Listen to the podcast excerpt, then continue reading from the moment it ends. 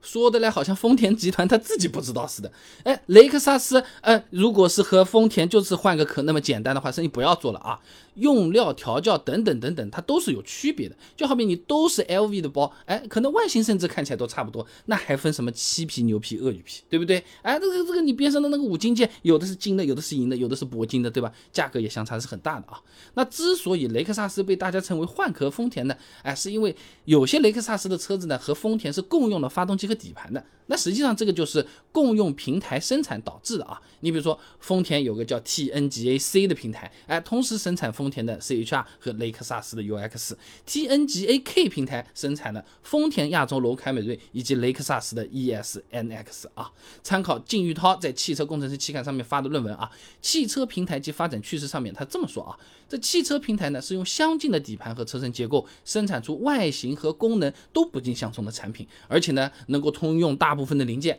那其中零部件的通用指的就是兼容性了，那不一定是所有的车子用的都是一模一样的啊。那就好比房子的这个地基，你就可以看成是这个汽车平台。那地基上面房子怎么造，用什么材料，完全也是看设计师如何设计的，对吧？那这个东西造完之后，房间里面还要怎么装修，就更加不一样了啊。也就是说呢，同平台的生产，并不意味着生产出来的车子就真的是一样啊。那么实际上来说，雷克萨斯和丰田的差别还是比较大的啊。那首先啊，丰田在全球有七七十多座工厂，哎，但是有资格生产雷克萨斯的呢只有十家啊。那除了印度、美国和加拿大，其余七家呢全部就在日本本土啊。而且呢，基本上它就是最先进的丰田工厂了。你比如说什么丰田九州工厂，已经拿了五次 J.D. Power 全球工厂品质白金大奖啊。那么他官网上的资料去看了一下，参考了一下，那强调手工与匠人文化啊，这么个雷克萨斯，哎，就连工人都是经过特有的筛选和训练的啊。你比如说，工田工厂当中啊，七千七百名的员工里面只有十九个人能入选，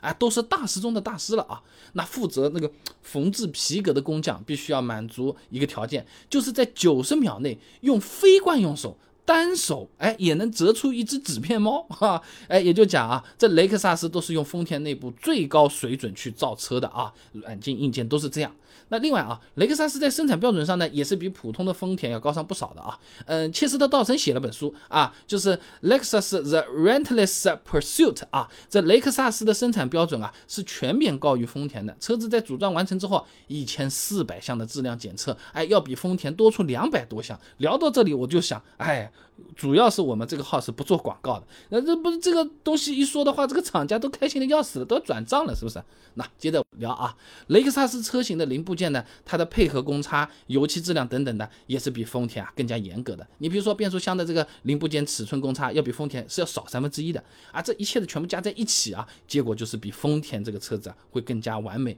可靠性更加好啊。那么，J.D. Power 发的二零二一年度汽车品牌可靠性排行榜啊，雷克萨斯是所有品牌当中可靠性排第一的，而且每百车问题数只有八十亿，丰田呢九十八啊。那最后呢，就是即使是同平台生产，雷克萨斯的调教、用料、配置也比丰田更好一点的啊。美国公路安全保险协会那个特别狠的、严格的那个协会 IHS 啊，对于现款雷克萨斯 ES 和凯美瑞的碰撞测试报告呢是这么的：雷克萨斯 ES 的车顶强度啊达到了两万一千零五十一磅，那凯美瑞呢只有一万八千八百六十二磅，一个两万一，一个一万八啊。车顶，那么碰撞成绩上面呢？凯美瑞的乘客保护装置呢得分是 A，哎，这个假人啊，头部在碰撞的时候啊，滑向了正气囊和侧气囊这个中间的缝隙当中啊。那么雷克萨斯 ES 呢就没有这个问题，那么所有得分呢均为 G 啊。那么你可能觉得刚才讲的那些东西，那这不是厂家在那边说说的，都怀疑备胎，你今天是不是被充值了，没办子了？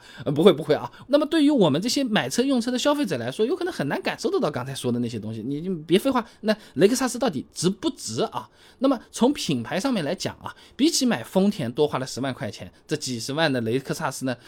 确实不一定值得。哎，我以前视频做过的，买豪华品牌的人因为车标多掏了多少钱，你们就说过的。这买豪华品牌的车子啊，因为车标的付出呢，啊，大约会多出个十万块钱啊。那雷克萨斯呢，虽然自己说自己是豪华品牌啊，但是呢。BBA 好像都不喜欢和他一起玩啊，这么一线豪华品牌比起来呢，好像是差一截啊。那么多花十万买雷克萨斯呢，就不一定有 BBA 有那么所谓的值了。你看，为了买个标多花十万块钱嘛，然后呃，你奔驰比如说三十万减十万是二十万，雷克萨斯三十万减十万是二十万，哎。哎，相对没有那么值啊。那 J.D. Power 发布的一个二零二零中国新车购买意向研究 S.M.N.V.I.S 啊，豪华车细分市场里面呢，品牌影响力排名前三的分别什么？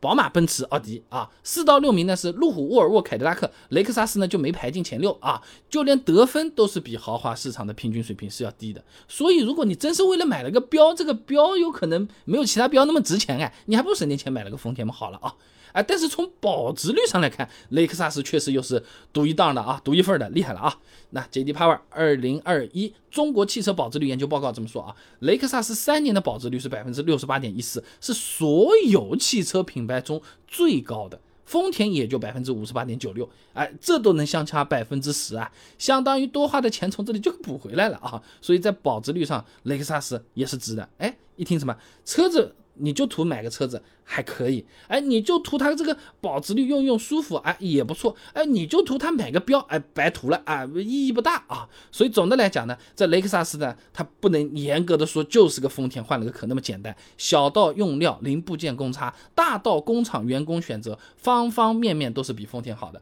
好比蛋糕上面的奶油，丰田加的是植物奶油，是吧？雷克萨斯用的是动物奶油，你无论健康和口感、价格，它就真的是不一样的啊。